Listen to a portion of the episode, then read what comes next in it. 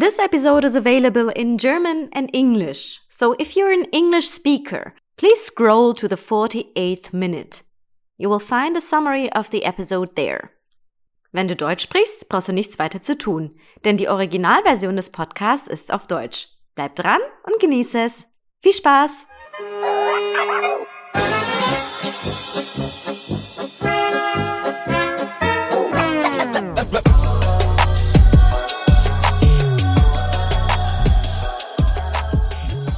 Hallo zusammen, ich bin's Moni, eure Podcast-Hostin und willkommen zu unserem Kulturell Inkorrekt Podcast. Heute habe ich einen ganz besonderen Gast hier bei mir, die Michaela. Sie ist meine ehemalige Arbeitskollegin, aber wir sind immer noch in Kontakt, was mich persönlich sehr freut. Und mit ihr spreche ich heute darüber, wie ihre Erfahrung als äh, italienische Migrantin in Deutschland gewesen ist, was äh, so typische Mythen und Vorurteile gegenüber der italienischen Kultur war und wie diese Andersartigkeit, die sie so mitgebracht hat in Deutschland, ihr vielleicht geholfen oder auch manchmal nicht geholfen hat. Aber bevor ich jetzt zu viel verrate, Michaela, danke, dass du heute dabei bist. Ich freue mich sehr auf unser Gespräch. Danke, Moni. Danke für die Einladung. Ist wirklich für mich eine Ehre, hier zu sein. Von daher freue ich mich sehr auf unsere Konversation. Dankeschön. Bevor wir jetzt mit dem Thema starten, wäre es schön, dass unsere Zuhörerinnen und Zuhörer erfahren, wer denn Michaela Coppola ist.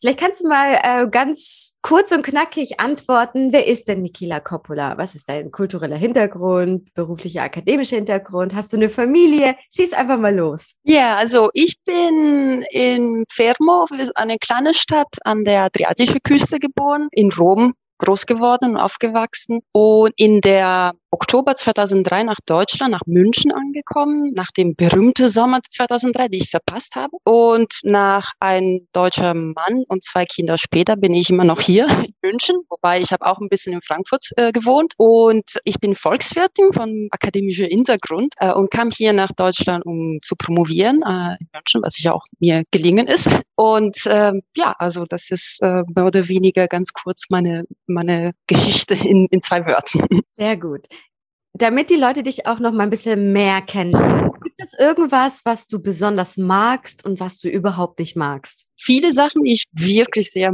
viel mag. Also ich mag äh, Schnee und kalte Wetter im Winter und ich mag Sonne und heiße Wetter im Sommer.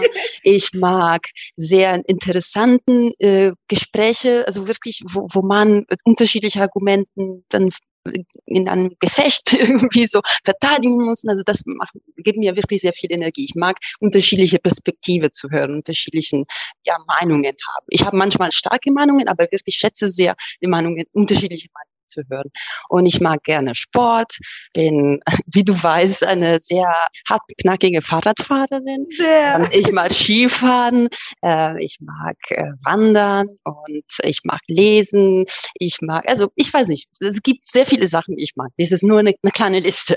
Und was ich nicht überhaupt, äh, was ich überhaupt nicht mag, das, das ist nicht viel, aber ein paar Sachen geben mir wirklich auf die Nerven und zwar arrogante Leute und, mhm. und eine besondere Art von Arroganz. Und zwar Leute, die halten sich für zu schlau für die Welt, so dass sie haben nichts zu lernen von nirgend, von niemanden draußen. Das, zum Glück habe ich nur wenige von diesen Leuten ähm, getroffen in meinem Leben, aber wenn ich sie treffe, ich erkenne sie sofort und ich kann das überhaupt nicht leiden. also das ist wirklich, insbesondere von Leuten, die ich für intelligent schätze, weil äh, das, das ist für mich etwas, das Intelligenz und diese Art von Arroganz passen überhaupt nicht zusammen. Und deswegen, das, das stört mir total. Und was ich wirklich nicht mag, ist graue Himmel und Regen im Sommer. Das macht mich so traurig. Das ist wirklich, ähm, hatte ich zu kämpfen am Anfang meines Lebens hier in Deutschland manchmal mit das. das.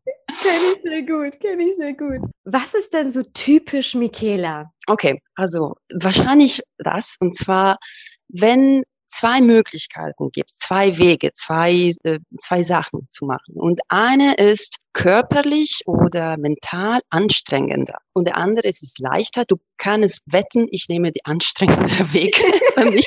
Und manchmal, also das ist vielleicht grundsätzlich auch eine gute Eigenschaft, aber manchmal äh, hat mich zu wirklich, also ich bin böse auf die Nase gefallen, äh, weil natürlich, äh, war, warum nimmst du die Sachen, die für dich schwieriger sind, wenn du weißt, dass die andere auf den gleichen Ziel dich gebracht hätten, aber mit einem leichteren Weg. Und manchmal hat mich auch äh, dafür geführt, dass ich einfach nur gekämpft habe für Sachen, die hoffnungslos waren. Aber ich habe gekämpft um das Kämpfen, weil ich, ich äh, so irgendwie die, die, die Idee, dass ich mich anstrengen muss, gibt mir Kraft und gibt mir, ich mag das. Und deswegen, das ist wirklich typisch Michael. Das hat meine Mutter immer gesagt. Und das habe ich immer so lustig darüber gemacht.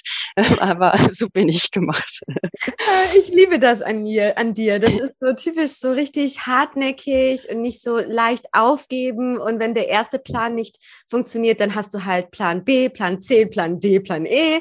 Und äh, so dieses hat ja auch viel mit Ausdauer und Willenskraft zu tun, ne? Am Ende des ja, Tages. Das stimmt. Und also die sind tatsächlich meine positiven Eigenschaften, aber das, wie gesagt, das kann auch ziemlich blöd sein. Ich habe meine eine gute Note in meiner Abitur wirklich verpasst komplett, weil ich hatte die Wahl zwischen zwei, also gut, in Italien funktioniert ein bisschen anders, aber im Grunde hatte ich die Wahl zwischen zwei Möglichkeiten, um das gleiche Ziel zu erreichen. Und einen wusste ich, es ist viel schwieriger. Tatsächlich meine ganze Schule, nur vier Leute haben diesen Weg Weg genommen. Eine davon war ich. Und es war tatsächlich mit guten Noten irgendwie, die ich ansonsten leicht verdient hätte, habe ich das verpasst, habe ich eine schlechtere Note bekommen am Ende, als ich äh, erreichen hätten können, weil ich dachte, nee, das ist schwieriger, muss ich das machen. Ja, das, das, ist nicht immer schlau. und wie gehst du, bevor wir jetzt über das Thema Mythen und Vorurteile gegenüber der italienischen Kultur sprechen, wie gehst du jetzt so damit um? Also hast du einen Weg gefunden, wie du damit umgehst? Also so hey, äh, dass du dir zum Beispiel bei naja, schweren Entscheidungen dir denkst, komm, Michaela, wir gehen jetzt mal den einfacheren Weg oder wie versuchst du das äh, zu kontrollieren für die Zukunft? Das weiß ich nicht. Ich weiß nicht, ob ich das irgendwie gelernt habe.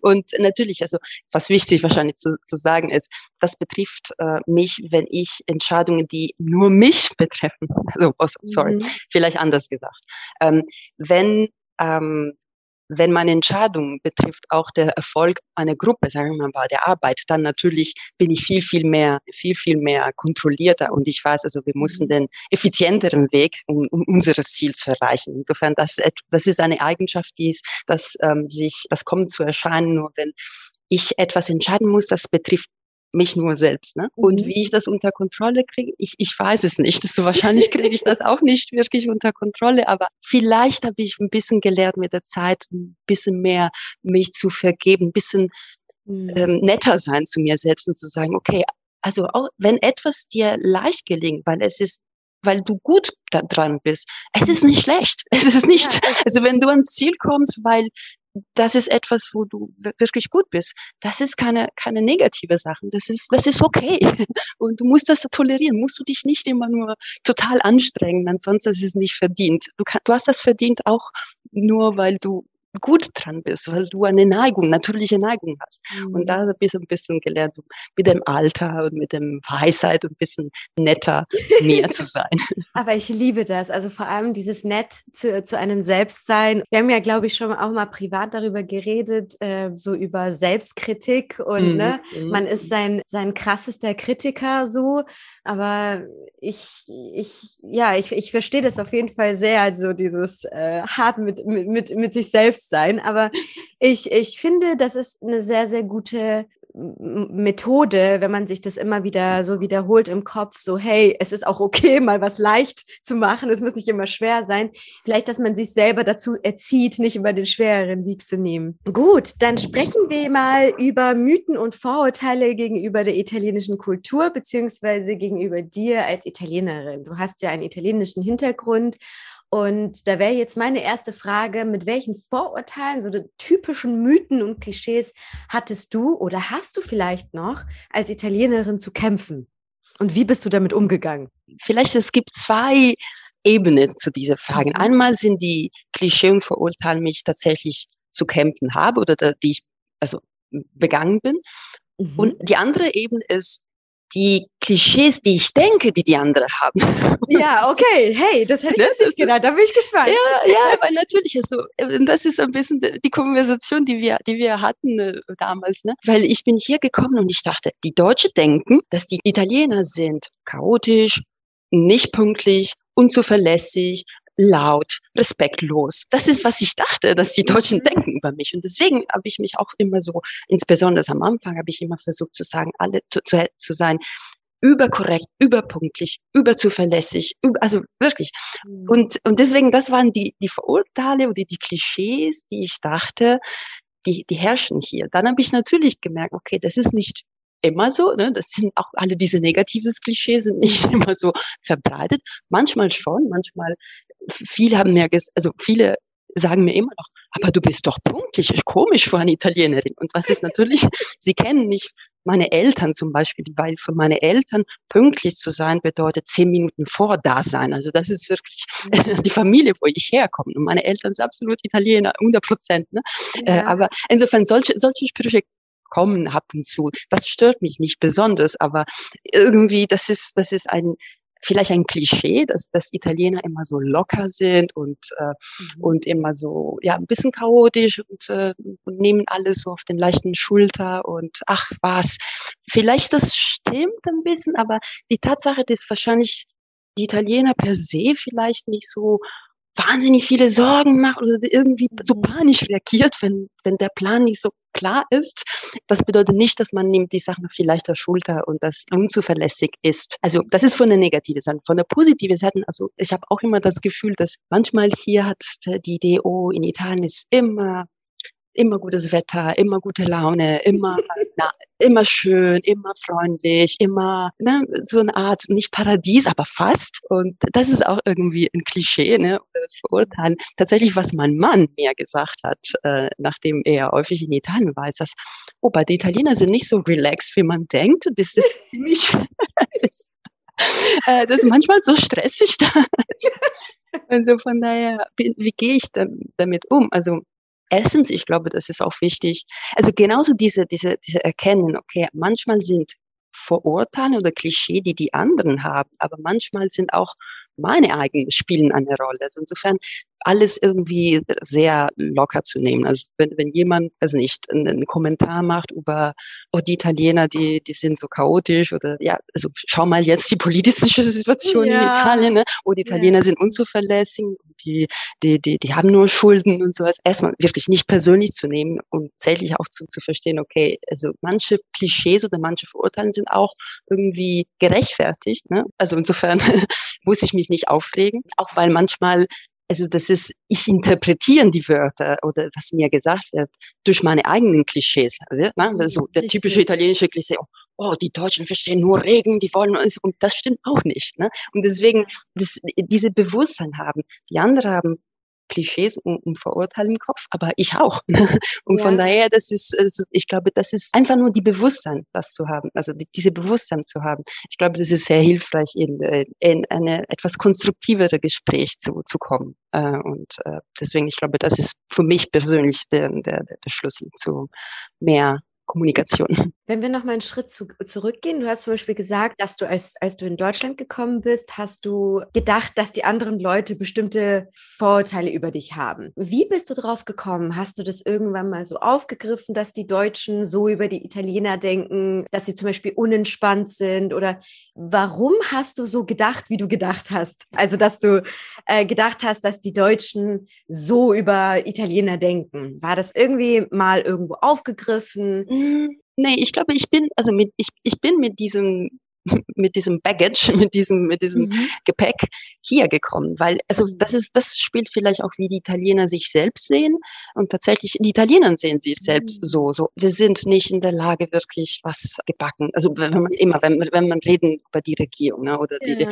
ah, das ist so, wir sind so, ah, das sind so, so, man schämt sich fast, oder, ne? mhm. und, und deswegen, man kommt hier mit diesen, die verurteilen, die, wie man weiß nicht, Deutschland sieht in Italien, oh, mhm. Deutschland ist so perfekt, alles läuft super, die sind so organisiert. Ne? Und, und deswegen, man kommt hier mit selbst mit diesem ähm, Gepäck ne? und deswegen man denkt, okay, wenn die mich sehen, die sehen nicht mich, die sehen meine Regierung, die sehen meinem mein, mein gesamtes äh, Land und ich muss jetzt hier zeigen, dass eigentlich das nicht so ist, wie sie vielleicht denken. Richtig. Äh, das ist, es ist immer um die Ecke gedacht, es ist immer über zwei Ecken gedacht, weißt du, deswegen, also das ist einfach nur zu erklären, warum vielleicht ich mit diesem Gedanken hier gekommen bin und dann zu den, deinem anderen Punkt war, wie bin, bin ich jetzt weg, also oder weitergekommen. Erstmal, wenn die Leute, die sagen, ja, okay, aber du bist Deutscher als die Deutschen. Warum bist du, warum jetzt äh, machst du das so? Und mhm. du denkst, okay, dann vielleicht ist es nicht hier die Erwartung, dass ich äh, unbedingt alle unbedingt folge, egal was, weil vielleicht ticken die Deutschen doch nicht so, wie ich gedacht habe und wie ich denke, dass ich mich anpassen muss. das, ist, ja. das ist tatsächlich auch, also deswegen irgendwie hat mich zu, zu dem Gedanken gedacht, dass okay, dann vielleicht was ich denke, dann die anderen über mich denken. Es ist nicht wirklich, was sie denken, sondern es ist, was ich denke, dass sie denken. Weißt du? Ich finde, das ist sehr, sehr wichtig, weil, weil du pro, pro, projizierst oder ich mhm. oder wir so als äh, Gemeinschaft oder Gesellschaft, wir projizieren unsere eigenen Vorurteile und Mythen und Klischees irgendwie auf andere und denken, dass die anderen so über uns denken. Genau. Und das ist ein sehr, sehr, sehr wichtiger Punkt. Und ich habe auch in vielen so psychologischen Büchern, das ist ja so, liebe ich ja zu lesen, habe ich auch gesehen, dass zum Beispiel auch so Unsicherheiten, also wenn jemand Kritik an dir äußert, eigentlich nur das ist, was er selbst nicht bei sich selbst sieht und gerne hätte. Und deswegen hm. kritisiert die sich also natürlich nicht in ja. jedem Fall, aber äh, oft ist es so, dass man halt die eigenen Unsicherheiten zum Beispiel auch auf anderen, andere projiziert und ich gebe dir da voll recht, so ähnlich ist es auch mit Vorurteilen und Klischees. Also ich erwische ja. mich manchmal selber irgendwie so darüber, wo ich mir sage, hä, ist es jetzt wirklich ein Vorurteil, dass das Narrativ irgendwie uns mal irgendwo mitgegeben hat oder denke ich jetzt so äh, und versuche das äh, sozusagen so zu projizieren, dass diese andere Person so über mich denkt. Also ich gebe dir da voll recht. Ja, ja, ja. Da, dann natürlich, also natürlich gibt es auch echte, echte Klischees oder echte Verurteile. Und ich, also ich erinnere wirklich, das war meine, eine meiner schlimmsten Erfahrungen, weil damals, ich konnte mich auf Deutsch auch nicht überhaupt nicht äh, ausdrücken und ich konnte nur halbwegs so verstehen, aber ich konnte von der Mimik her dann irgendwie verstehen, was, was gemeint war, weil dieser Mensch hat dann, wir, saßen alle zusammen, okay, alle haben Deutsch geredet, ich habe versucht, das irgendwie zu folgen, aber der Mensch hat erzählt, wie er nach Rom war und äh, in Rom war und wollte wissen, wo ein gewisses Geschäft war und dass äh, die Leute haben dann irgendwie woanders geführt und dass er dann, dass es sich aufgeregt hat, weil also im Grunde hier siehst du, siehst du, die wollen alle so dich verarschen. Kann man das sagen auf dem Podcast? Ja, ja, also in meinem Podcast auf jeden Fall. Okay. nee, siehst du? Und das hat, äh, und, und ich konnte das nicht kontern, weil eigentlich tatsächlich diese Geschäfte, die man gesucht hat, gibt es nicht. Wahrscheinlich die Leute haben ihm versucht, das zu sagen und er hat das nicht verstanden. Und er dachte nur, sieh, siehst du, hier wollen wir alles verarschen und die, also, und der hat das mit einem Ton und mit einem, also, Art, also das war wirklich tatsächlich Klischee und Verurteilen gegenüber die Italiener, wo mich wirklich gestört hat. Insbesondere, weil ich ich nicht, nicht richtig antworten konnte. Äh, und ich habe mich dann tatsächlich auch dort persönlich aufgegriffen gefühlt. Aber gut, also insofern, manchmal es ist, wie ich gesagt habe, wahrscheinlich die meiste Zeit es ist so, aber manchmal diese, diese Klischees tatsächlich leben auch in dem Ort. Ja. Wie gesagt, die Sprache ist schon wichtig, äh, wenn man dann irgendwie sich ähm, verständigen kann und irgendwie in Ruhe dann, dann auch erklären kann, nee, hast du falsch interpretiert, was die Leute dir gesagt haben. Das, ja. das ist nicht, dass in Italien allen wollen einfach nur dich zu verarschen. genau. Sagen wir es auf gut Deutsch. ich wollte das noch nicht mal wiederholen, aber mein, so ist das. Nee, gebe ich dir voll recht. Es ist ja auch irgendwo lächerlich, also wenn ich das jetzt mal so sagen darf, dass man dann von einer Person die vielleicht irgendwie nicht wusste, dass dieser Laden nicht existiert, dann gleich auf die italienische Kultur oder auf alle italienischen Menschen irgendwie führt. Ne? Als ob jetzt jeder Italiener oder jede Italienerin sich hinstellt und den falschen Weg äh, irgendwie einem erklärt. Ne? Also da muss man ja auch über diese Person nachdenken, die sich darüber aufgeregt hat und so getan hat, als würde jetzt ganz Italien ihn nur verarschen wollen, auf gut Deutsch. Ne? Ja. Genau, aber das, das kann passieren wahrscheinlich, das wird auch e etwas Ähnliches sein oder tatsächlich, also, das ist mir auch dann in Italien passiert, wenn man sich regt auf über die Deutsche, weil siehst du, ich, ich die, die sind überhaupt nicht flexibel. Ne? Das, ist, das ist vielleicht der, der, der Vorteil, zwischen den beiden Kulturen zu leben, weil ich, ich sehe irgendwie, wie jede Volk den anderen sieht und ich sehe, wo der, wo der Fehler ist. Mhm. Und ich weiß, dass in beiden Fällen das liegt ein Fehler. Äh, also insofern, es ist interessant, manchmal ist es ein bisschen, weiß nicht, schwierig, weil dann wieder, wenn ich in Italien bin, bin ich auch, fühle ich mich auch zuständig für die, die Reputation von Deutschland ja. richtig zu halten. Also, nee, das, das interpretiert ihr falsch. Ihr muss die Deutschen verstehen. Der der Sichtpunkt. Und insofern, das stimmt nicht, was ihr denkt. Ja. Oder was ihr, und insofern, man, man ist zwischen, zwischen zwei Welten. Äh, und genau. Aber ich liebe dieses Stichwort. Darüber sprechen wir ja auch gleich ja. äh, nochmal im Gespräch. Ähm, damit wir das Thema Mythen und Vorurteile und italienische Kultur abschließen, was ist denn oder, oder welcher italienische Brauch oder nennen wir es kulturelles Erbe magst du an der italienischen Kultur? Und abschließend vielleicht noch, welcher, welches Klischee generell von den ganzen, von dem kulturellen italienischen Erbe sozusagen, passt denn auch überhaupt nicht zu dir, wenn es halt wirklich ein Klischee gibt, wo du sagst, ja gut, das würde echt passen, dass du da nochmal sagst, ähm, welches zum Beispiel überhaupt nicht zu dir passt. Okay, also äh, vielleicht die leichtere Frage. und zwar, was ich von meiner kulturelle Erbe, also die italienische Kultur, also was ich denke, das, was ich wirklich mag und was ich finde, es ist anders in Italien als hier, ist diese, die Rolle des Essen in der Kultur. In Italien ist es absolut normal, dass man die anderen Leute zu Hause einlädt und kocht für die anderen, also zum Abendessen, einer zum Mittagessen. Ähm, und das verbindet den Menschen. Und das ist nicht empfunden als sehr steif oder sehr, also das, das ist mindestens mir passiert. Wir haben dann Freundinnen oder deutschen Paaren zum Abendessen eingeladen und deswegen, ich habe gekocht, weil so ist für mich normal. Und die, die Atmosphäre war überhaupt nicht relaxed. Die Leute haben sie sich so, also das war alles sehr formell sozusagen. Und so war ich es überhaupt nicht gewohnt. Habe ich später mit der Zeit irgendwie gelernt, dass hier so ein bisschen anders ist. Man, man, man lädt dann zum Glas Wein und dann ist es die, die gleiche lockere Atmosphäre wie in Italien hat, wenn man dann zum Essen einlädt. Aber hier, das, ich, ich lade dich zum Essen ein und ich koche für dich, hat schon ein sehr formelles Ton und äh, also habe ich wirklich gesehen, wie die Leute dann angezogen gekommen zu, zu uns gekommen sind und wie sie saßen auf dem Tisch und wie sie alle so also insofern, ich, ich, glaube, das liegt an die Rolle, dass das Essen und Kochen spielt in die italienische Kultur. Das ist etwas, das ich finde sehr schön. Das gehört zu mir hundertprozentig. Mhm. Und ich weiß nicht, ob beim Brauch oder auf jeden Fall ist es absolut Teil von italienischer Kultur und ich mag das sehr. Und ähm, oh, schön. ja.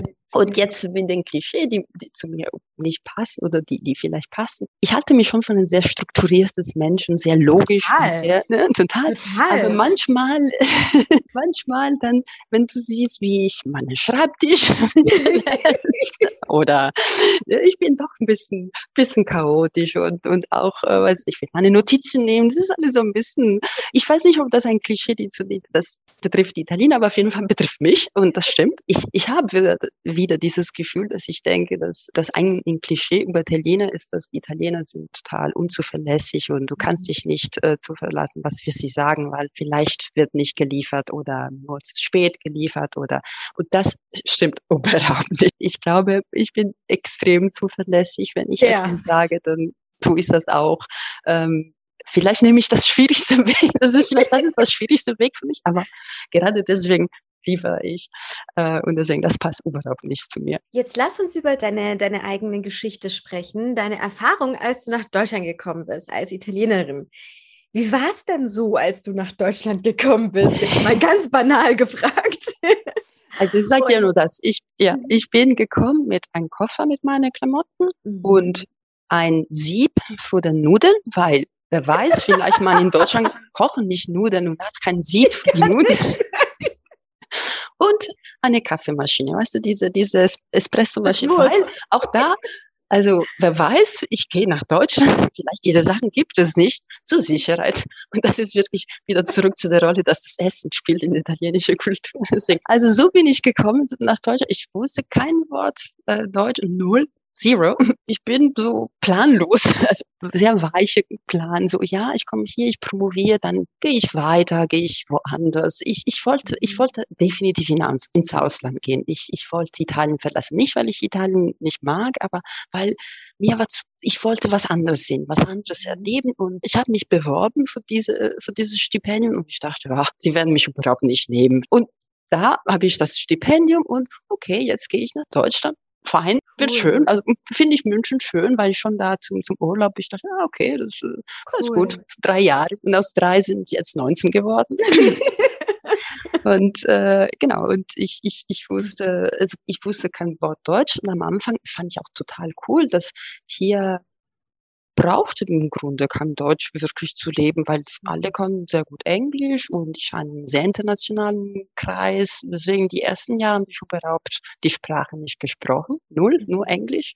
Ähm, und genau, also das, das war ein bisschen naiv von mir, aber so ist man, wenn man 20, Mitte 20 ist. Ne? Und äh, das ist auch vielleicht ein Glück, dass man relativ naiv ist, weil ansonsten vielleicht hätte ich so ganz rational hätte ich diesen Schritt nicht gemacht. Warum musst du überhaupt prom promovieren? Was möchtest du danach? Bringt dir wirklich etwas, das Promovieren? Hm, vielleicht nicht. Und warum nach Deutschland? Du sprichst kein Deutsch. Was, warum? Also was, was gibt dir das? Äh, und warum München? Also warum nicht ein anderes? Also weißt du, wenn, wenn man so ganz rational umgeht, dann wahrscheinlich hätte ich diesen Schritt, hätte ich diesen Schritt nicht machen müssen. Mhm aber man ist naiv und man ist offen für was das Leben bringt und äh, tja, da bin ich. Total cool. Als du jetzt nach Deutschland gekommen bist, hattest du irgendwelche Ängste, Bedenken oder jetzt auch mal größer gefragt, hattest du große Challenges und wenn ja, wie hast du die geme äh, gemeistert? Hast du zum Beispiel auch einen Kulturschock gehabt? Also davon berichten ja auch viele Migrantinnen mhm. und Migranten, wo sie natürlich, wenn zwei komplett entgegengesetzte Kulturen aufeinandertreffen, dass man halt sich so denkt, oh mein Gott, wo bin ich hier gelandet? Also das ist in Deutschland so, Italien so. Vielleicht kannst du darüber, über Ängste, Herausforderungen und auch eventuelle Kulturschocks reden. Mhm. Also, nee, Ängste hatte ich überhaupt also Ängste. Was ich dachte, und wieder, das spielen meine eigenen Vorurteile ne, eine, eine große Rolle, weil ich kam hier und ich hatte ganz, ganz niedrige Erwartungen, was um mein Sozialleben hier betrifft, weil ich mhm. dachte, und für mich Deutschland im Grunde war alles über die Alpen. Man, es ist viel, ach, so ein bisschen zurückhalten. Ah. Es, wird, es wird nicht so, ne, so ein bisschen distanziert. distanziert. Es wird nicht so leicht sein, ähm, Freundschaft zu schließen, weil die Leute vielleicht sind nicht für Spaß. Nee, Deutschland ist es nicht kein Spaß. Nee, überhaupt nicht. Also in Deutschland geht man, um wirklich mhm. vernünftig und zu produzieren und produktiv zu sein. Und, ne, so sind die Deutschen. Deutschland überhaupt keinen Spaß. Siehst du, wie, mhm. wie meine eigenen Vorurteile eine Rolle spielen? Mhm. Also total. Deswegen, ich bin hier gekommen mit niedrigen Erwartungen nach dem Motto, hier wird niemand niemand mit mir sprechen möchte. Hier wird alles nur so geschäftlich, wird gearbeitet, aber ansonsten äh, essen, trinken gehen. Das wird schwierig sein und es wird schwierig, Freundschaften zu, zu schließen. Deswegen, ich, das war nicht eine Angst. Ne? Ich, ansonsten hätte ich vielleicht, also wenn eine Angst gewesen wäre, dann hätte ich diese Schritte nicht gemacht. Aber das war meine Erwartung. Und von daher, ich bin sehr positiv äh, überrascht. Insofern der kulturellen Schock war sehr positiv, weil ich dachte, ich, ich fand sofort von Tag eins super offene Leute, super, hey, komm, gehen wir trinken. Und, mhm. und meine erste Oktoberfest war der Highlight. Weil, boah, das ist Spaß pur. Trinken und, und singen und, und tanzen.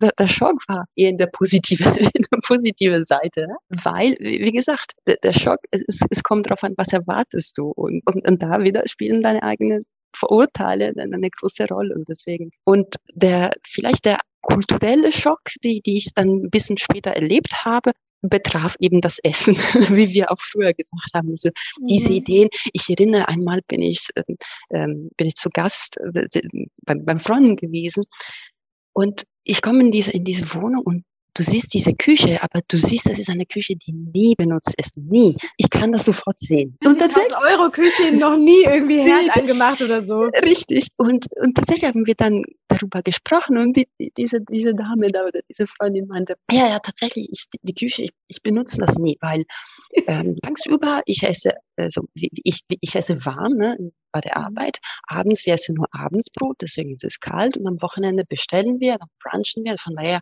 ich nutze die Küche nie. Und für mich war es so ein Schock.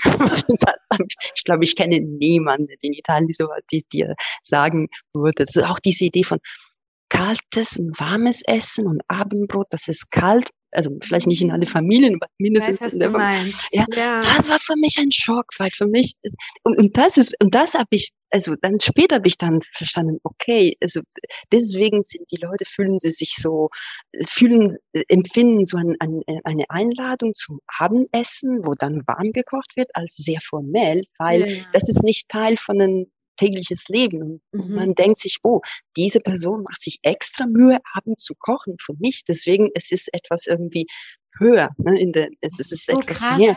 Ne? Und das war für mich ein Schock, weil das, da bin ich überhaupt nicht gewohnt in Italien. Ich glaube, das ist undenkbar, dass, dass jemand die Küche nicht nutzt.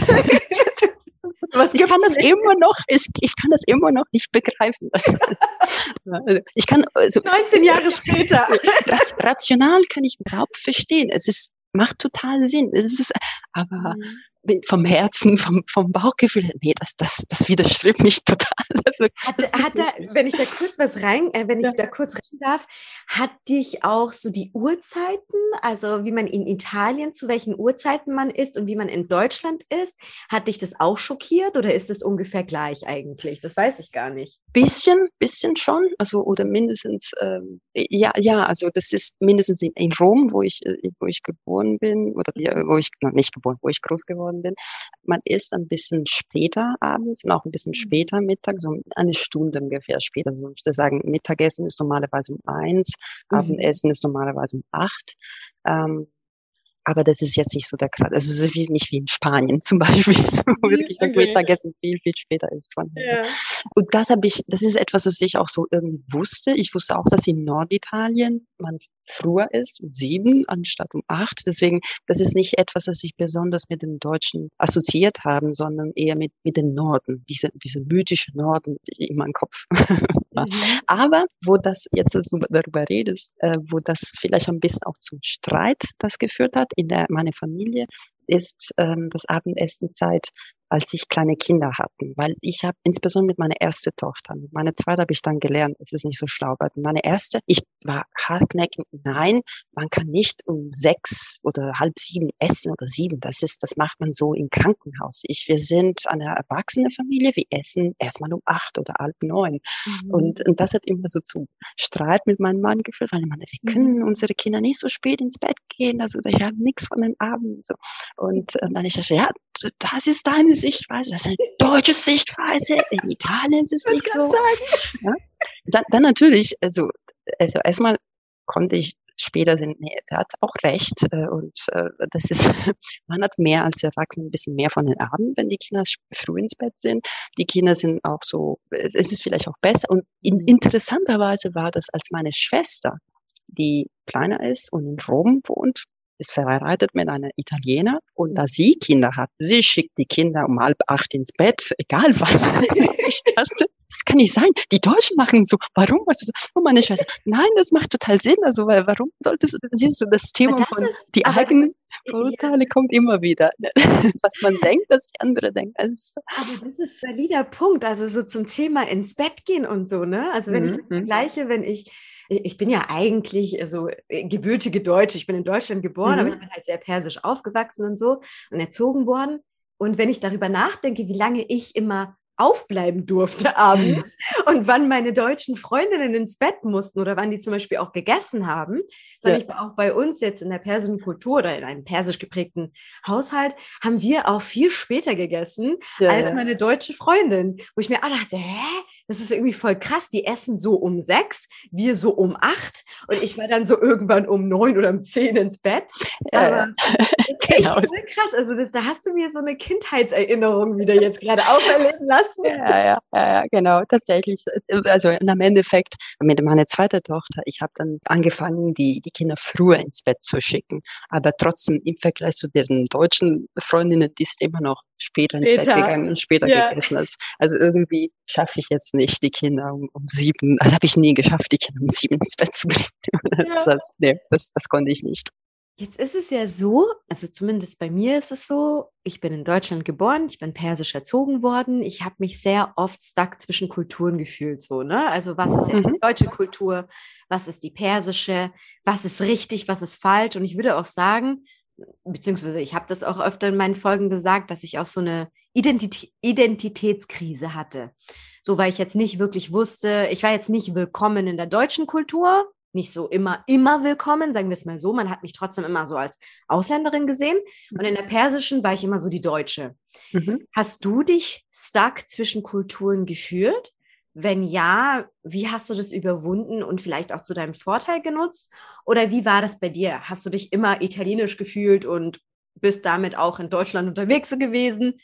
Ähm, erzähl mal vielleicht darüber, ja. wie du damit umgegangen bist. Also äh, das ist ein sehr interessanter Punkt, auch mit dieser äh, kulturell- oder Identitätskrise, weil wenn du mich fragst, wie ich mich zwischen zwei Kulturen fühle, total, absolut. Mhm. Habe ich auch vorher gesagt. Und da habe ich auch gesagt, also im Endeffekt, ich, ich bin 100 Prozent nirgendwo zu Hause, aber ich bin 90 Prozent im, äh, überall zu Hause, was am Ende, ich bin ein optimistischer Mensch von, von und deswegen habe ich gesagt, am Ende bin ich doppelt, fast doppelt so viel als jemand, der einfach nur 100 Prozent irgendwo sich zu Hause fühlt. Ne? Von daher daher das, das total, diese, diese zwischen den Welten. Ich, ich sehe das eher also als eine, als eine Bereicherung, weil ich kann beide verstehen und ich kann beide, beide Perspektive verstehen und ähm, also von daher, ich, ich sehe das eher als eine Bereicherung, als eine, eine, eine, eine, Minderung. Aber wahrscheinlich als Migrantin selbst und nicht als eine ähm, zweite Generation, ähm, äh,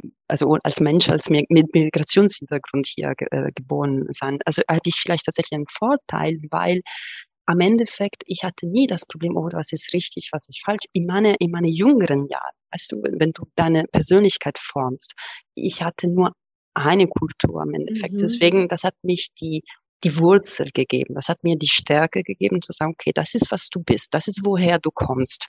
Und dann, wenn, wenn man diese Stärke, also, man, also ein Baum zu wachsen, braucht auch starken Wurzel. Und wenn du diese Wurzel stark hast, dann kannst du auch sagen, okay, aber das mag ich nicht. Das finde ich in dieser anderen Kultur passt mir besser. Und deswegen machst du diese, diese Entscheidung oder die, erlebst du diese Kontraste zwischen den zwei Kulturen irgendwie anders, weil du weißt genau, wer du bist, woher du kommst und dann du entscheidest bewusst für oder gegen etwas.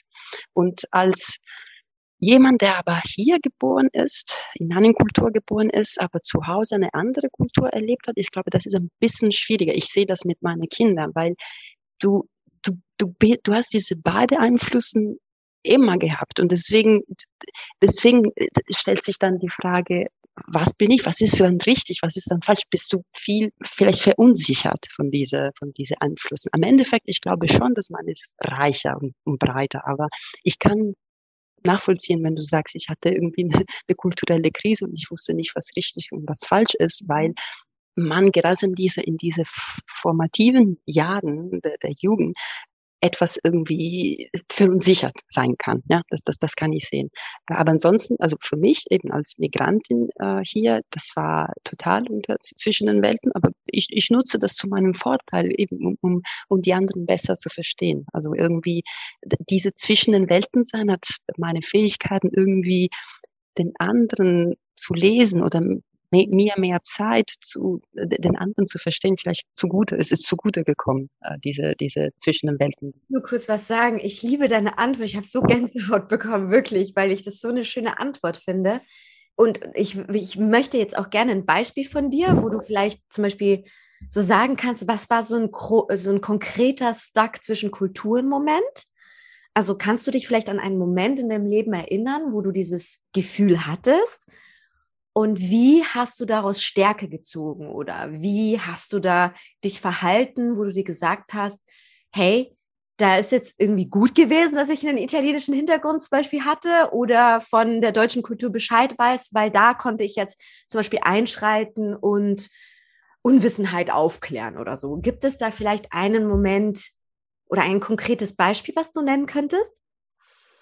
Oh, es ist schwierig. Sorry. das ist die kam jetzt ad hoc, die Frage. Ja, ja, ja, das ist echt schwierig. Ich, ich weiß es nicht. Also das passiert mir immer, zum Beispiel, wenn ich, oder häufig, äh, wenn ich dann in Italien, zurück in Italien bin, zum, in den Urlaub zum Beispiel, weil mhm. natürlich findest du wieder gewissen Sachen, Gewohnheiten, ähm, äh, auch diese, diese, weiß nicht, starke Familienzusammenhang ne, in, in Italien. Also nicht, dass hier in Deutschland nicht stark ist, aber das ist ein bisschen anders. Und in Italien ist es wirklich, jedes Mal, dass ich nach Hause komme, ich finde auch, das ist, das ist echt gut, das habe ich ein bisschen vermisst, aber nach einigen Tagen dann ich denke, Oh ja, das war gut.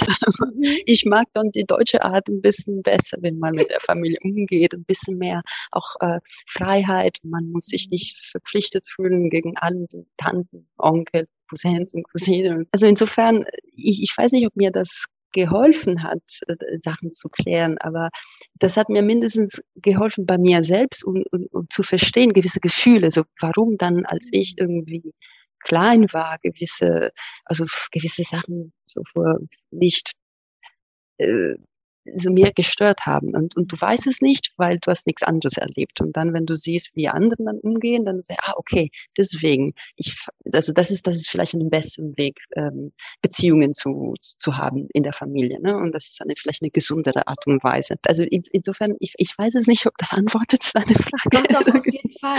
Ja, ja auf jeden Fall, weil ja. du halt sagst, ähm, weil wenn man zum Beispiel in, in, einer Kultur aufwächst, also wie jetzt zum Beispiel bei mir in der persischen, ne? Mhm. dann hat man bestimmte Dinge, die einem nicht gefallen. Und dann sieht man zum Beispiel die deutsche Kultur, weil wenn man halt zum Beispiel in, in unserer eigenen Kultur sagen würde, hey, das finde ich irgendwie nicht gut, das finde ich nicht cool, dann kriegst du die Antwort so in dem Sinne von, ja, das ist halt unsere Kultur, muss mhm. dich Frieden geben, ist halt unsere Norm. Aber dann siehst du, okay, es kann ja gar nicht so tabu oder falsch sein, weil andere Kulturen gehen ja in dieser bestimmten Situation ja anders auch damit um. Und da siehst du halt einen Weg, der dir zusätzlich aufgezeigt wird, dass man nicht nur in einer Schublade denken kann, sondern es auch Alternativen gibt. Und das erweitert so dein Selbstbewusstsein oder dein, dein Horizont. Ja, dein absolut. Und jetzt, dass du so sagst, ich kann wirklich ein ganz konkretes Beispiel nennen, yes. aber auch so ein, ein ganz, es ist doof, aber ich habe mein erstes Kind bekommen. Und dann, gut, du stillst dein Kind, fein, irgendwann musst du dein Kind zu dem Beikosten, also von, von stillen zum mhm. festen. Mahlzeit bringen. Okay fein. Erstmal, es ist, also mindestens für mich war ein bisschen verunsichern, weil ich wusste jetzt nicht, wie genau, ist das richtig, schade das Kind und so. Mhm. Und dann, und du liest, was die italienische Plan ist und du musst das machen, das machen, das machen. Das ist absolut wichtig, dass du das nicht magst und nee, das ist so. Du aber dann liest, was deine Kinderarzt in Deutschland sagt und das ist ganz, ganz anders. Das absolut zuerst ist verrückt. Musst du absolut mit das anfangen, Karotten, Kartoffeln, das absolut, das ist Anfang, das und das und dann. Und dann, du, du hast die Möglichkeit, in beiden Kulturen zu sehen und zu sagen, warte mal, das kann nicht sein, dass der eine absolut richtig ist, wenn die andere absolut richtig ist ja. und in beide Länder Kinder großerzogen sind und irgendwie gesund sind. Und das irgendwie hat mir ein bisschen diese, diese Selbstsicherheit zu sagen, okay, dann es ist, es ist nicht so schwarz und weiß und so, das ist die Wahrheit, das ist die Norm und so muss gemacht werden, sondern fein, also das, dann mache ich, wie ich es für richtig empfinde. Und das hat mir ein bisschen diese, diese Lockerheit gegeben, die insbesondere als, als junge Mutter du brauchst, um die Kinder so auch so, zu, zu stärken, weil wenn du selbst verunsichert bist, dann sind auch deine Kinder dann verunsichert und das ist nicht gut. Auch wieder selbst gelernt ja. Aber mindestens für mich, ich, ich weiß nicht, das ist ein sehr triviales Beispiel, aber in dem Moment war für mich sehr, sehr hilfreich, mir diese Selbstsicherheit zu geben, so dass, okay, egal was du machst, irgendwie machst du es richtig. Ja. oder mindestens machst du es nicht falsch. Richtig. Also mindestens kannst du den Mittelweg gehen oder halt von beiden Seiten das Positivste rausziehen und dann so deinen Mittelweg finden. Ja, genau. Michaela, jetzt sind wir fast am Ende unseres mhm. Podcasts. Ich schaue auch auf die Zeit. Vielleicht können wir die letzten zwei Punkte sozusagen äh, zusammenfassen, weil ich erwarte gerne oder ich, ich frage gerne meine Gäste und Gästinnen nach ihren biggest learnings, so um mhm. das alles nochmal zusammenzufassen und die berühmten letzten Worte. Also vielleicht kannst du deine biggest learnings als Migrantin in Deutschland irgendwie zusammenfassen, Vorteile, Tipps und Tricks und dann Wünsche oder einen Blick, einen Blick in die Zukunft werfen, ja. so äh, dass die Leute sozusagen noch ein bisschen empowered sind am Ende des Podcasts. Genau, also mein biggest learning und vielleicht, äh, es ist häufig in diesem Podcast dann so aufgetaucht, ist diese, äh, wenn man dann zum Thema Verurteilen oder Kulturen, also erstmal in sich schauen und denken, okay, welche sind meine verurteilen, äh, ver verurteilen, welche sind meine Klischees und dann dann auf die anderen äh, schauen, weil ich glaube, man lernt sehr viel über sich selbst, über über wie auch du früher gesagt hast, über die eigenen vielleicht Schwächen oder die Sachen, die man sich selbst für sich wünschen würde, ne? Und deswegen äh, so erstmal ein Blick drinnen werfen, bevor man sich über das draußen sich aufregt. Ich glaube, das, das hilft schon häufig, um irgendwie das zu, die anderen auch besser zu verstehen. Definitiv. Und ähm, das, das ist definitiv mein biggest learning. Und äh, die, ja, mein, mein, mein Wunsch für die Zukunft. Ähm, ich weiß es nicht. Also muss ich sagen, die letzten Jahre sind für mich persönlich ein bisschen schwierig geworden, weil, also ich bin Teenager geworden in 90, 90 Du kannst jetzt rechnen, wie alt bin ich. Aber auf jeden Fall, ich bin, ich bin Teenager, ein junger Erwachsener gewesen in den 90er Jahren, Anfang 2000. Und das war eine Zeit, wo die Welt irgendwie zu, also es war viel offen, es ist alles irgendwie offen geworden. Ne? Ich habe der Mauer gesehen, dann die, die Land Schengen und man könnte plötzlich so reisen und es war alles mhm. offen, alles, die Welt stand für alle zur Verfügung und alle waren irgendwie, ja, und wir sind alle Freundinnen und wir sind alle zusammen und uh, End of History, ne? große Fehler, aber irgendwie, das war die, die, die, die Stimmung in den Jahren. Vielleicht war nicht alle so rosig und, und, und schön, aber mindestens es waren, so bin ich aufgewachsen. Also für mich war diese Interkulturalität, diese Möglichkeiten, diese Möglichkeit, überall sich zu bewegen, frei, äh, das, das ist, was ich wirklich mich aufgeprägt hat als, als Jugendliche und wo ich sehr stark denke. Jetzt in den letzten Jahren, deswegen ist alles ein bisschen schwierig geworden, weil ich, ich habe jetzt was gesehen, gut, haben wir doch Krieg und haben wir doch ähm, die Welt, die irgendwie, oder viele national, nationalistische äh, Sichtweisen, schauen wir mal jetzt auch in Italien wieder, ne? das ist, und, ähm, und das ist irgendwie für mich war, okay, meine, meine Werte, die, die Werte, an denen ich so geglaubt habe, die für mich so wichtig sind, diese Freiheit, diese, wir kommen zusammen als Welt, die sind ein bisschen kollabiert. Und deswegen, ich wünsche mir für die Zukunft ein bisschen mehr von dieser positive äh, Haltung, die wir in den 90ern hatten. Also ich rede jetzt wie eine alte Dame. Oh, es war so schön damals. damals. damals. Also es war alles besser. Äh, und, und da bin ich so überhaupt nicht so. Also das ist, ich möchte jetzt nicht sagen, dass das überhaupt, ah, damals war alles so schön. Aber also ein bisschen mehr von dieser Offenheit und diese, ja, diese, wir kommen alle zusammen, wir sind, also ich, ich wünsche mir für die Zukunft ein bisschen mehr äh, von, von dieser Spirit sozusagen. Und ich hoffe, dass ein bisschen Podcasts und Diskussionen wie diese dann ein bisschen vielleicht helfen, diese Barrieren oder vielleicht diese Interkulturalität dann zu, zu fördern in eine andere Art und Weise. Vielleicht die, die, die Art und Weise, die in den 90er da war, vielleicht war auch nicht die richtige. Ne? Das war auch mhm. absolut nicht. Äh, insofern vielleicht, das ist, kann vielleicht die Anfang eine neue Art, miteinander umzugehen, die offen ist und, und, äh, und dann friedlicher. So, das, das ist, was ich mir wünsche. Wunderschöne letzte Worte, meine Liebe. Vielen lieben Dank. Ich danke Jetzt müssen wir ein bisschen den 90er äh, Soundtrack. also ich bin sowas von dabei. Hey, ich höre auch noch 90s Music. Also ich bin richtig oldschool. Also ich bin da voll bei dir. So dieses interkulturelle und wir sind einfach so eine Gemeinschaft, egal in welchem Land du irgendwie sitzt und diese Offenheit, ich war da so ungefähr neun oder zehn Jahre. Das merkt man ja auch irgendwie als Kind, ne? Also wie man irgendwie als Kind wahrgenommen wurde, als Ausländerin irgendwo und, und wie das halt jetzt irgendwo auch ist. Also wie du sagst, so dieses nationalistische, populistische ist jetzt leider so voll am Wachsen, was ich sehr, sehr traurig finde. Aber ich finde, du hast sehr, sehr schöne letzte berühmten Worte von dir gegeben. Liebe Mick, ich danke dir sehr, sehr für, die, für deine Zeit. Es war ein unglaublich wertvolles Gespräch. Danke, dass du Podcast bereichert hast mit deiner Anwesenheit. Ja, danke dir. Das, war, das hat mir Spaß gemacht und also ich rede auch viel. Es tut mir so leid, dass so lange Nein, gedauert genau hat. Genau richtig. Sehr gut. Dann ich wünsche dir eine schöne Zeit dann. Vielen Dank. Dankeschön. Liebe Zuhörerinnen und Zuhörer, vielen Dank, dass ihr heute eingeschaltet habt und euch unseren Podcast angehört habt. Bitte feel free, den Podcast zu teilen mit Freunden, Kollegen, Bekannten und Co. Äh, weitersagen einfach wie immer und schön weiterteilen. Ansonsten, wenn ihr irgendwelche Themen, Feedbacks oder Kritik habt, ihr wisst, wie ihr mich erreichen könnt. Ansonsten wünsche ich euch einen wunderschönen Tag. Passt auf euch auf und bis bald.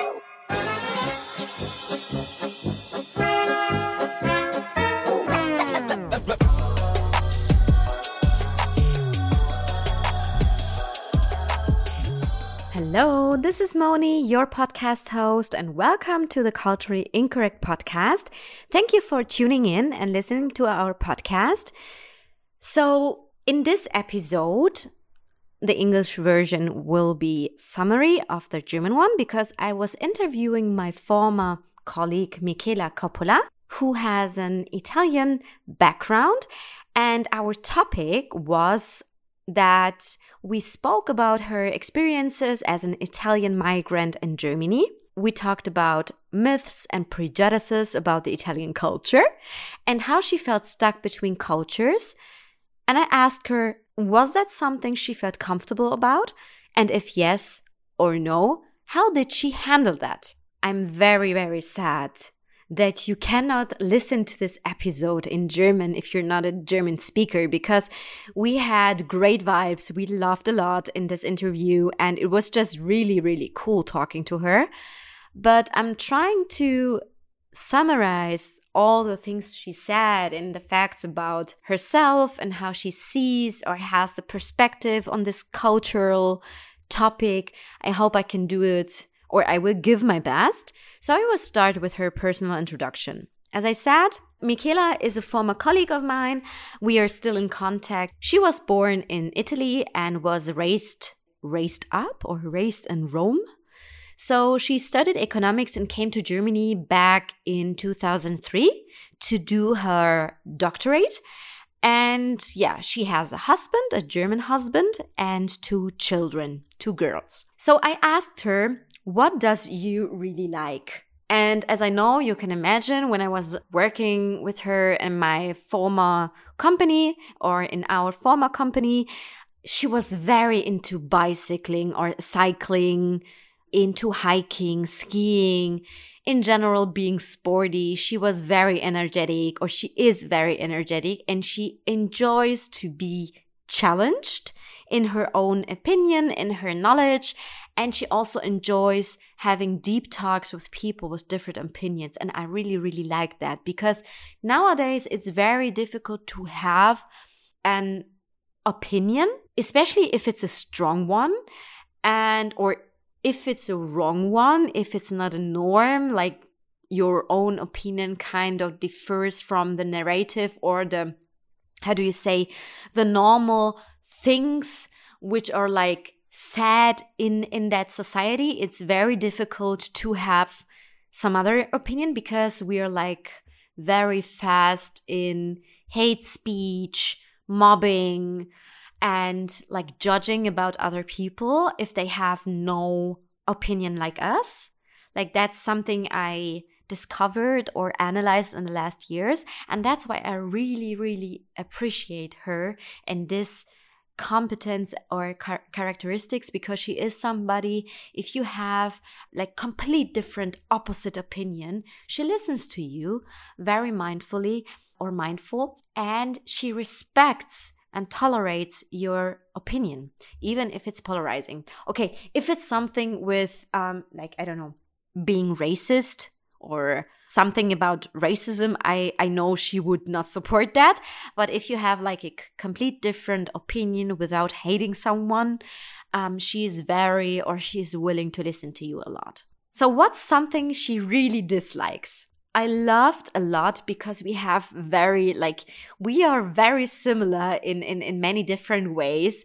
And she's like the only one until now who said she does not like arrogant people who think they know everything without willing to learn. And, and that's always exact the same thing. I hate arrogant people too who think they are like they they know everything they're the god and nobody else has the right to say something against them so this is something i very like i really agree with her on that this is something i really hate or dislike as her what she also does not like is gray and bad weather. She told me that it was very difficult to get along with that when she came to Germany. I feel you, sis. And last but not least, the the last thing I asked her to when I when I um, wanted to finalize this personal section, what's typical for being Michaela is, and I had to laugh a lot um, in general in this podcast, but especially when she said this, that she always chooses the hard way. Not always a good thing when she was doing her Abitur, for example. So when she was at high school and she wants uh, she wanted to graduate, she had like two different ways to or two different subjects to choose and she knew when she takes or when yeah when she would take the first one she would be like a a student and blah blah blah but somehow she loved the challenge and that's why she somehow messed up her grade at the end of the day because she had chosen the the harder way. And it's always like that. She she's telling me in the podcast that it was always very difficult for her to choose the easy way because she loves the challenging way and somehow it gives her energy and somehow she did not feel comfortable because she was like very self-critic and she didn't want to like accept that it's also okay that you do things the easy way and that she would be proud. And um, then, time after time, or getting older and wiser, as she mentioned that in the in the podcast, she said. Then she realized that you should be proud. Like this is something you should be proud of if you can do something very easily because you your genetics or anything else and your characteristics makes it very easy for you to do certain things in certain ways you should be proud and you should not have like a bad thought or feel bad that you're doing easy things. It's not a bad thing. And I com- completely agree with that. So let's get into myths and prejudices. So I asked her, can you tell me about myths or prejudices or any cliches about the Italian culture? And then she said something very, very beautiful and reflected in, in, in my opinion, because she said that she was confronted with cliches on two level. Like on the one hand side, she really was confronted with cliches from other people. But on the other side, she thought that, for example, Germans would think about her when they met her what does she mean with that? So she says that, for example, I was confronted with, yeah, Michela, you're so on time. Normally that's that's not normal for an Italian one. And when she came to Germany, what she found out was that many cliches she thought about that people will confront her with came out as a nonsense because no German was thinking about her like that. For example, typical cliches about Italians chaotic, not on time, unreliable, loud, disrespectful, and they're all more chilly. They tend to not to carry too much, not taking things too seriously, they don't worry too much. And because of that, like that was something she thought the Germans would thought about Italians, that's why she wanted to be the opposite of all these prejudices and worked hard for not reinforcing these cliches. So she wanted to be overcorrect more than on time, like always 10 minutes earlier than the actual meeting, for example. She wanted to be very reliable. She want, she did not want to be loud. She was really respectful and like she wanted to be a good representative for the Italian country or culture. So she saw herself as a representative, and she will also tell me that later in the podcast, which was nonsense at all because you cannot be Like one person cannot be a representative of a million nation.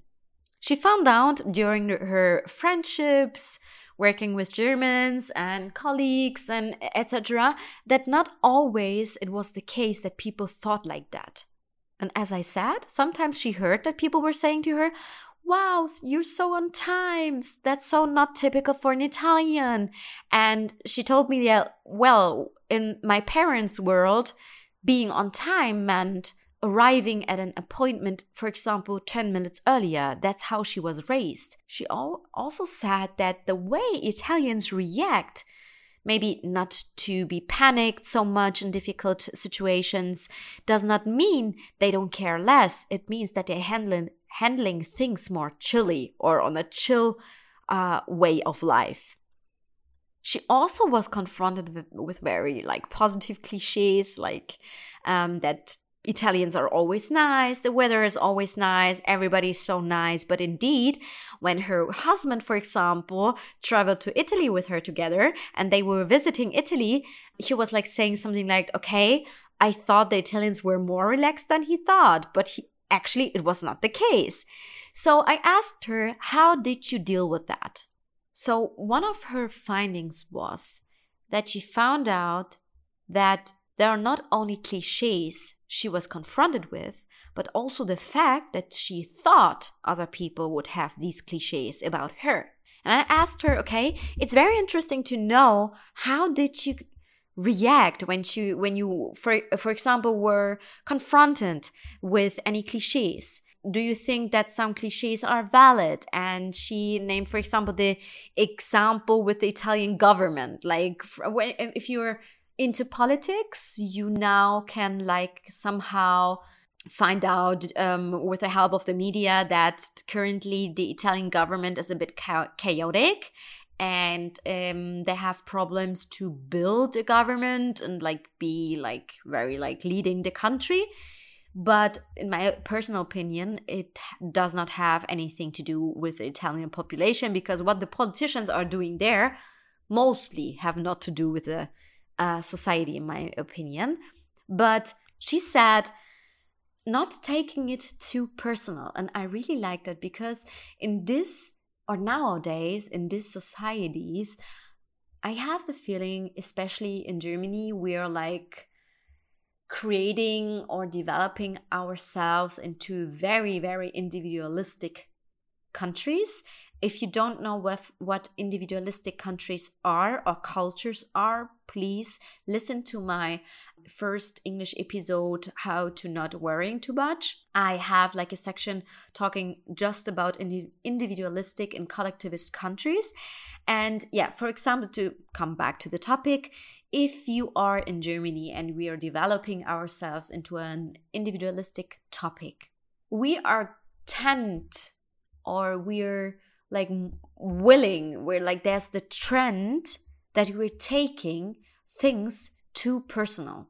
And she says and i completely agree with her it's better for your own health to not take it too personal and to reflect yourself because you because yourself or myself everybody is biased or has prejudices. So why to freak out and if you, once you understood that, that it does not make any sense to take things personal and that even you, you are a biased and a, person uh, who has prejudices maybe about other cultures, you should not be in the place to taking it personal from somebody else if you're just like that, um, confronting people with prejudices, for example. She says that's a good way to have a constructed, co- constructive conversation with somebody, not taking it too personal. Because she was talking about, because she was talking a lot about these cliches and how she thought that other people or Germans would think about her, I asked her, why did you think like this? So, did you read about the Italian or the German prejudices towards Italians somewhere? Was it the internet? Did somebody told you that? And a very interesting answer she gave me was that she thinks that most Italians or people think about themselves like this. Like Italians think that they're chaotic, unorganized, for example. They see their own government, for example. And on the other hand, on the other hand, you have like the prejudices or the cliches that Germany is seen in Italy that it's so perfect, so organized, so disciplined. So when she arrived as migrant in Germany, she thought that everybody would judge her based on the knowledge of the chaotic conditions regarding the government, for example and um, that she felt somehow as a re- representative, what I said earlier. The interesting thing was that when the people, where she started to reflect herself that, oh, that could be my own thoughts, false thoughts about the German prejudices towards Italians, was the point where the people reached out to her, for example, German colleagues or so, and asked her or told her, You're more German than the Germans um, that made her think because the people were asking her. And that was the point where she rethought her thoughts and her behavior and told herself maybe there's no expectation towards me that she has to fight all these cliches to be a good Italian migrant and came to the conclusion that sometimes we project our own prejudices and cliches on others. And I totally agree with her on that because all it's also the same thing with our insecurities. Sometimes we provide critique to other people because it's something we wish we had, or it's our own insecurity, or it's something where we say, like, for example, we think, wow, that's so cool, that's so brave that she is doing that. But if we reflect ourselves, we would never have the courage to do the things she's doing, for example. You know what I mean? So we project our insecurities and also the prejudices and cliches on others. She was telling um, the point with the prejudices and the cliches, and I was adding the, the point with the insecurities because I read a lot of psychological books, and sometimes if you really think, uh, when i thought about this section in the book i was reading i was like right if you are contributing a critique to somebody and it's not constructive it's your own security or insecurity you're trying to project from yourself on one another so I totally agree with her on that and I love this passage of this of this podcast. So I asked because I was like, okay, you're not taking um, cliches too seriously when somebody tell you, oh, you're German, you're more German than the Germans, or wow, you're on time, but you're Italian. So I asked her for a specific or a concrete example of her life where she was really like pissed off and uh, where she was confronted with a cliche, for example.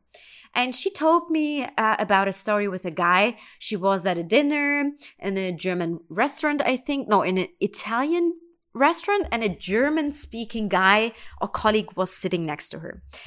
Uh, she remembers that she has like the problem with the language. She could not defend herself, but now that she knows the con- uh, the the language, she knows what the guy was saying. She remembers that he was in Rome asking for the right direction to a store or to a place and said, quote, every Italian wants to prank him and then make fun of you instead of helping you right away she wanted to disagree so bad, but because of the language barrier, she was not able to. But honestly, she told me that the store he was looking for was not available anymore and was shut down. And the people who were willing or trying to help him and tell him that could not make it because he was not understanding also because of the language language barrier that's why intercultural communication is so important she was saying me moni that was the first time in my life I was really, really offended by a cliche because he kind of just judges from a one time experience and even understood it very wrong and interpreted like did a really wrong interpretation of that. And she says that language and communication is really key to fight and confute these kind of cliches. What is totally i'm totally agreeing um, on her with that. That's why intercultural communication is so important and we will also have episodes on that. I was really interested with all her experiences and her point of view. If she thinks that living between cultures or being stuck between cultures is that a plus for her she says yes because she can see how different cultures or countries see each other and can identify gaps and cliches or mistakes. It's also challenging because she feels like a representative or she felt like a representative for Germany or Italy. But you can act like a mediator and telling people about her prejudices or sharing your knowledge that some of the prejudices or cliches are just nonsense. And you can try to help both cultures to understand themselves a bit better. I really like that because if you like traveling to Italy or if I would try to travel to Iran, um, I could help the people in Iran to understand the German culture better or to understand how Germany works, right? So she's trying to move her added value or move her move the fact about being different into an added value to mediate and negotiate between cultures. And i really like that. Okay so we talked a lot or i told you a lot about the italian culture or how she was stuck between cultures and if she saw herself like if she see, sees that this is an added value. I also talked about or asked her about the Italian culture, like specific or concrete Italian culture things. So I asked her, what do you like most? And of course, she said the role of food. Inviting friends to lunch and dinner, it's a socializing thing in Ital- Italy. It's very informal. And she contributed um, story with her friends. She was like, this was like also a, a kind of a cultural sh- shock for her because yeah, she she says always when she invites um, German colleagues, friends, whatever, it seems to be very formal. Like they dress very formal, they are very formal, and she kind of compared that to to Italy to the Italian culture. It's like more socializing event. You don't have to come with suit and tie. It's very informal. And uh, she was like, this is something where she does not come along yet. because it's like very very different to the italian one. And uh, she says that's like the only thing where she does not see any commonalities, but to also talk about the other cliches, for example, to being chaotic and unstructured and unreliable, I can like very emphasize that she is not at all. She is like one of the most reliable colleagues I got to know. She is very, very analytic and yeah, how do you say? Uh, structured, but she also says if you look at her desk, she's very chaotic.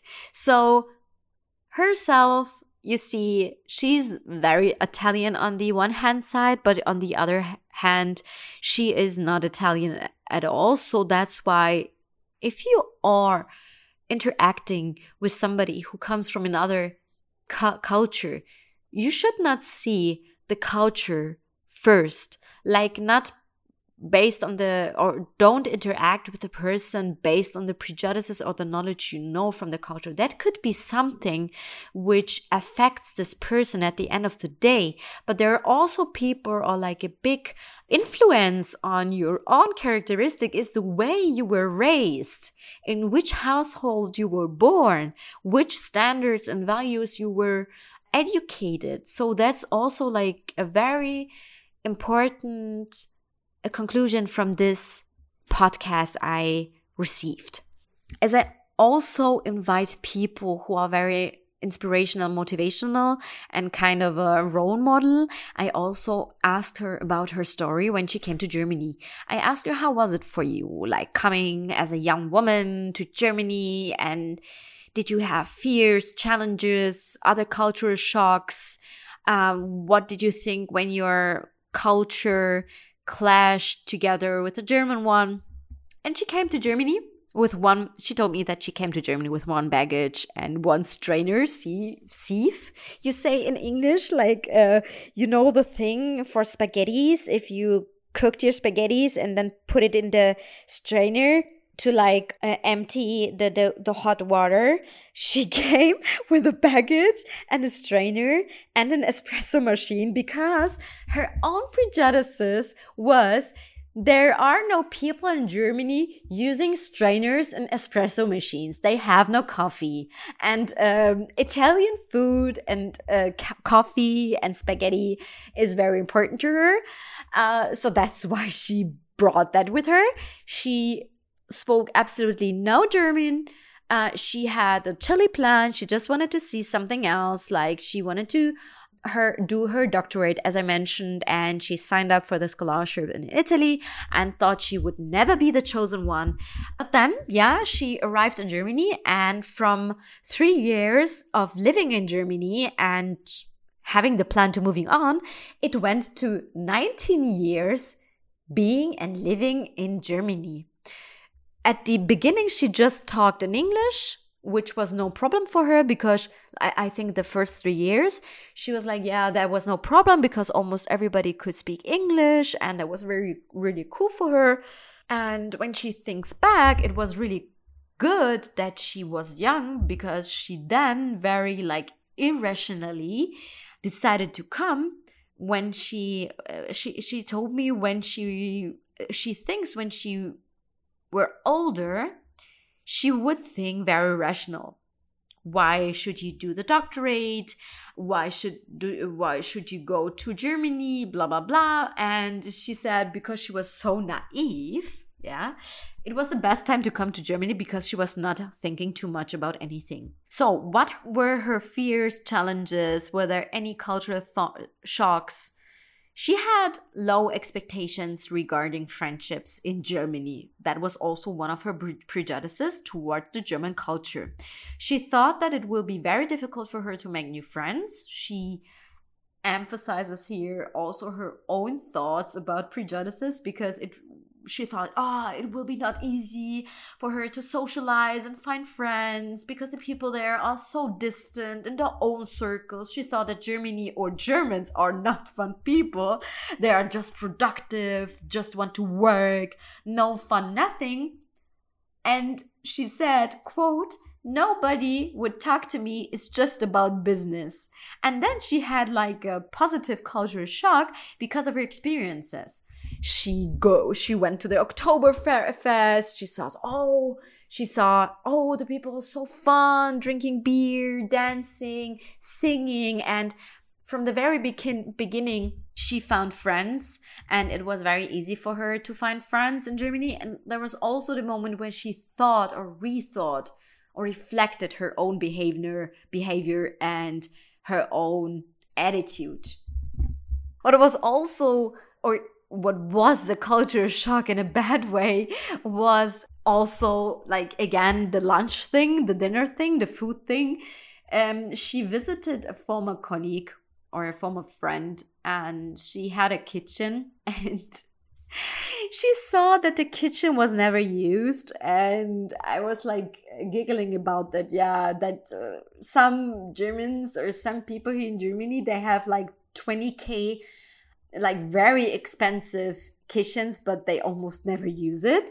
And they have like these variations of food. Like this is also very important for people who are like willing to find more out about the German culture. They have like something like called Abendbrot, and it's like in the evening you don't eat anything warm in the traditional German households. You eat something like bread with sausage like something like that. And that was like very weird for her because she thought about okay is it an effort for the germans to cook actually? Or what is the thing without not cooking that much? What was a bit of a challenge or for example a, a conflict with with her husband was for example talking because I asked her, okay, what time of eating um, did you prefer? Because that's very important in Germany. I have to tell you, I was born in Germany, but but I, but I was raised very Persian, so uh, we always tend to eat later than the, the German ones. Um, and the German ones always like, I think they eat at 5 or 6 p.m. Like this is dinner time for them, the traditional ones, not all of them. And yeah, she had like uh, several fights. She did it like, she told me that very, like, very, very funny in a funny way. She had dinner for her children prepared and she never agreed with her husband on having dinner at 6 p.m. You do that in a hospital and it was like because of the cultures and she was always saying okay that's a german perspective but not but not an italian one and later she found out okay he is actually right because you have more pros than cons if you bring your children if you feed them earlier and bring them to bed earlier. You have more time for yourself as a parent, for example. And she also told her sister about that, her younger sister who lives in Rome. And uh, she was doing the same thing. She was bringing her children earlier to bed because she told Michaela then, okay, this is really cool. Like, I like this German culture thing because you have more time for yourself. You have like privacy. You have like, uh, you know, like it's healthier for them. And she was asking her sister, why are you doing that? That just doing like Germans just do that. Like this was really, really funny to listen to. The last part was being stuck between cultures. Why I ask this question is because many people who migrate to Germany or to any other foreign country has the problem of feeling stuck between cultures. Or even if you were born in a specific country and you have like from your family side you have a foreign background you don't feel yourself belonging to a specific culture. Let me explain that. For example i was born in germany i was raised very persian and i also had like an identity crisis during my during like my grow up or glow up uh, how you name it. And i never had like it was always the problem when I interacted with the German culture. What is the right culture? What is the right thing to do for me? How should I think? Because my parents were very Persian and they told me, yeah, you should do this and that and this and that. And I saw my friends on the German side and and and thought about okay they just don't behave like that. They have like a complete attitude or perspective of this uh, of this topic for example. So when i also was talking to my family in iran i was always the german one more german than persian. And when i was here in germany uh, being in school for example or in the university I was never seen as a German because I was always seen as a foreigner. So you always clash with this kind of difference differences between cultures you interact with. And that's why this question was very important to me to ask because i asked her again to give it more time because it was very important for me to find out how she thinks about that. Did you ever feel stuck between cultures? If yes how did you deal with that? So she answered of course yes. She has she sees herself as having no home where she belongs to 100%, she belongs to 90% to everywhere, was her answer. So the conclusion she came to was as an optimist, I just have more than somebody who just belongs to one place or one culture. She sees that as an enrichment. She understands both sides, she understands both perspectives but it is because she came to Germany as a migrant. She developed her personality in Italy, and until then, she was not triggered or challenged to say, okay, which culture is right or which is wrong. So she came to Germany. She told me or tried to explain that to me. She came to Germany with strong roots and a strength and had no challenge with an identity crisis. Mm, because you know, okay, you have like this origins of an Italian. So that's why she reacted maybe differently to this contrast of cultures because she knew where she belongs and who she is. And then you can decide if you adjust specific things of a specific culture or not. She said that this was a really great gift for her, which strengthened her competences to read and interpret people better than before. But she also emphasizes the big difference to somebody who was born with a migrant background in a specific country. And I uh, also told her about my example show, so she agreed with me on that. As I'm very pragmatic, of course, I asked her for a specific moment during her life where she felt stuck between cultures and how or where she took advantage about her about her two cultures. She said, for example, vacation in Italy. In Italy, they're like people, like the families are very tight and very like in contact and um, she really likes that, but after a few weeks, it's too much for her, and she also likes likes the the German culture about like being a bit distant to the family, not caring too much about everybody, like the uncles, sisters, aunts, blah blah blah. So these kind of cultural clashes, and that's very very very important, helped her to understand her own feelings. So why didn't she like certain things in the childhood, for example? And you don't know why you don't like it. It's because you just learned it in that specific way. And now when you got to know other cultures, you see alternatives which enriches your personal horizon. Concrete example? giving birth. She didn't know at all how to handle with a new baby and uh, should she go the Italian way, the German way. It was like completely different. She was asking an Italian doctor and family and a German doctor and somebody from the family. And then she compared both cultures and she was so so confused because everybody was like saying the complete opposite of that uh, what she what she was used to, to her culture, for example, that she just compared both cultures and found, found her own way to make the things right. And she always, and she emphasizes that, that she continued to do that in her lifetime. She compares both or more cultures while trying to best way for herself how to get along and what is the best way and to find her way or her way makes her so happy because she knows that if you meet in the middle, it cannot be wrong if you combine several cultures. Last but not least, I also wanted to sum up the whole podcast and ask about her biggest learnings at the end of the day and, of course, wishes for the future. She emphasized that everybody should reflect their own prejudices and cliches because always or in the most of the times these are prejudices or cliches from yourself from the bottom of your heart what you think what others might think and always to have a position of trying to understanding the others better without taking things too personal. Two great takeaways in my opinion.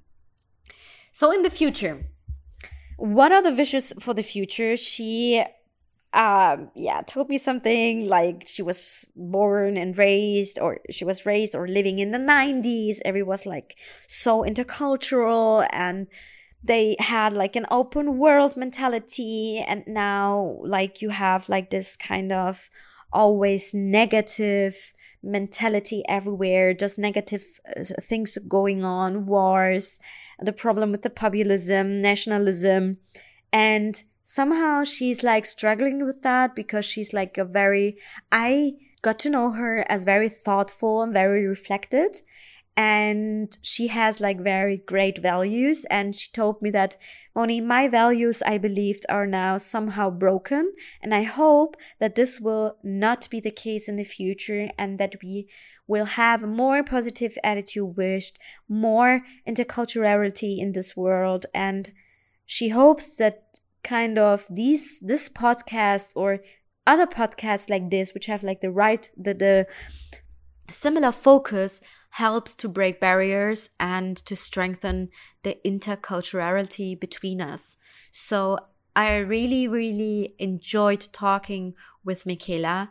I think you can feel that in this podcast in this summary. I took really the time to write every single sentence down and sum it up for you because I think this was like a very valuable podcast where you can really learn something from somebody else, um, how she dealt with cultural shocks, clashes, cliches, how she see her biculturality as an added value and how she strengthens her competency and that I really really love her approach and I wish her the very best. She was really cute at the beginning of the podcast because she was very honored to be invited, but I'm honored to had her on this podcast because she is a very very intelligent and smart woman and I'm very honored to to know her. So, guys, I hope this podcast contributed to a better world and I hope that you learned something and that you listened to the podcast. Please feel free to provide and share this podcast with your friends and colleagues. Please visit my website culturallyincorrect.com uh, it's like the German one, sorry, the German URL, kulturelinkorrekt.com. It sounds very aggressive. But uh, yeah, I will also post that link in the in the show notes. Also the link to the LinkedIn profile from Michaela. And then, dear listeners, please reach out to me if you have any topics to recommend, guests to recommend. And yeah, I hope you take care of yourself, of your health and mental health. Talk to you soon or tune in soon and take care. Bye bye.